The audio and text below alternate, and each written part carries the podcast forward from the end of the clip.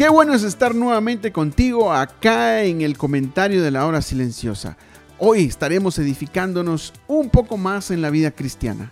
El día de hoy estaremos en 1 Corintios capítulo 7 versículo 25 al, al versículo 40. Y con nosotros estará Carlos Bog, un misionero del Ministerio de Palabra de Vida que está atendiendo a los clubes bíblicos allá en Shela. Queremos darte la bienvenida Carlos y el tiempo es contigo. Gracias Eliud, estamos eh, estudiando la primera carta de Pablo a los Corintios. Uno de los problemas que había en Corinto era pensar que para servir al Señor se debe ser soltero.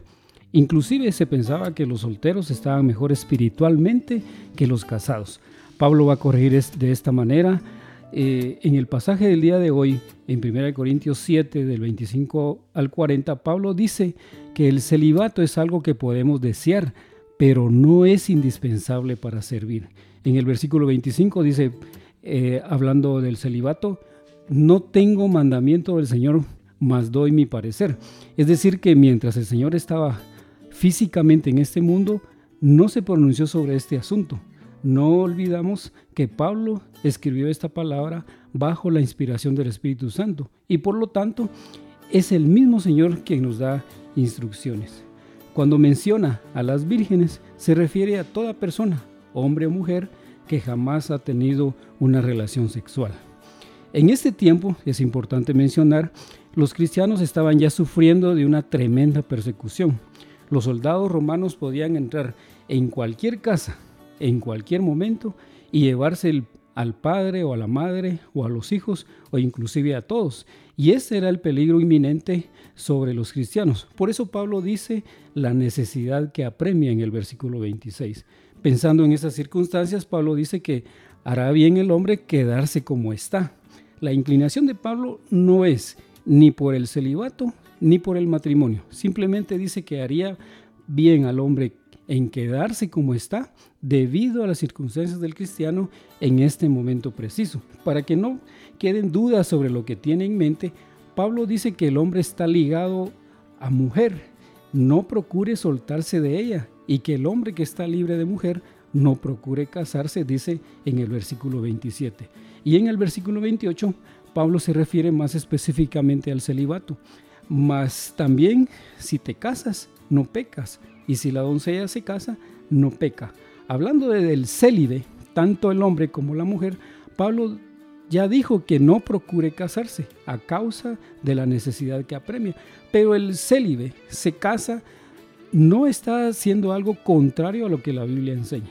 Si te casas, no pecas, dice Pablo. Y también a la doncella, si te casas, no pecas. No se trata de que todo el que desea servir al Señor debe vivir en celibato de ninguna manera. Un creyente casado también puede perfectamente servir al Señor, pero tiene una desventaja. Según Pablo, es la aflicción de la carne. Los casados tienen que cuidarse de ellos mismos, pero también tienen que cuidar a su esposa, tienen que cuidar a sus hijos. En medio de esta persecución constante, esto era muy difícil y esta es la aflicción de la carne en los casados que Pablo quería evitar, aconsejando que sería mejor que los que están libres de mujer procuren no casarse. Pablo dice que tenemos muy poco tiempo para hacer la obra del Señor. La vida sobre este mundo es corta. Es necesario sacarle todo el provecho del poco tiempo que tenemos. Pablo no está diciendo que por aprovechar el, poco tiempo en el servicio al Señor, los casados debemos abandonar a nuestras esposas o no llorar o no alegrarnos o no comprar o no disfrutar en este mundo. Él está diciendo que debemos tener nuestras prioridades en orden.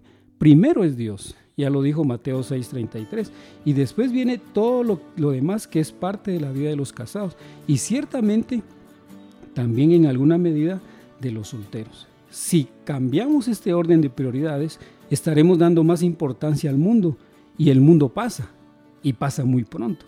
No tiene sentido gastar la vida en algo que no trasciende en la eternidad. La motivación de Pablo para afirmar que sería bueno que los solteros se casen es para que los solteros se ahorren congojas. La palabra congoja se refiere a las responsabilidades de los casados en el matrimonio.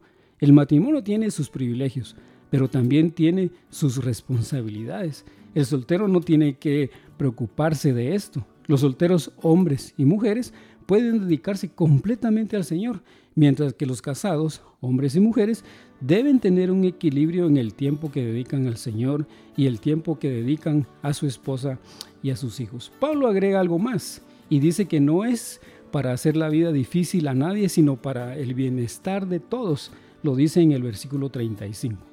Algunos creyentes de Corinto pensaban, como parte de la cultura, que harían mal al permitir que sus hijas se casen. Pablo va a corregir este pensamiento equivocado en, cuanto a los hermanos y lo dice al final del versículo 38. De manera que el que da en casamiento hace bien y el que no la da en casamiento hace mejor. Entonces el celibato no es indispensable, como ya dijimos, para servir al Señor. Finalmente Pablo dice, cuando uno de los cónyuges muere, el viudo o la viuda es libre de la ley del matrimonio y en consecuencia está en libertad de casarse, siempre y cuando sea en el Señor, es decir, en su voluntad. Y será el Señor quien guíe el con quién, cuándo y cómo. Sin embargo, Pablo aconseja que sería mejor que el viudo o la viuda no se case para que pueda servir al Señor mejor. Concluimos entonces diciendo que el celibato no es requisito indispensable para servir al Señor. Tiene sus ventajas, pero también sus desventajas. Los casados de ninguna manera están impedidos de servir al Señor, aunque ellos deben también ocuparse de atender a sus esposas y a sus hijos. Esperamos como siempre que esta palabra haya llegado a tu corazón. Bendiciones. Gracias Carlitos por el comentario de este día. Algo que se mostró mucho en lo que dijo fue debemos de tener nuestras prioridades en orden. Primero es Dios. No tiene sentido gastar la vida en algo que no trasciende en la eternidad. Qué hermoso pensamiento. Entonces, estando casado, soltero, debemos de tener nuestras prioridades en orden. Primero es Dios, ya que no tiene sentido gastar la vida en algo que no trasciende en la eternidad. Es necesario entonces sacarle todo el provecho del poco tiempo que tenemos acá en la tierra. Así que, la Biblia fija prioridades que conducen a la vida eterna.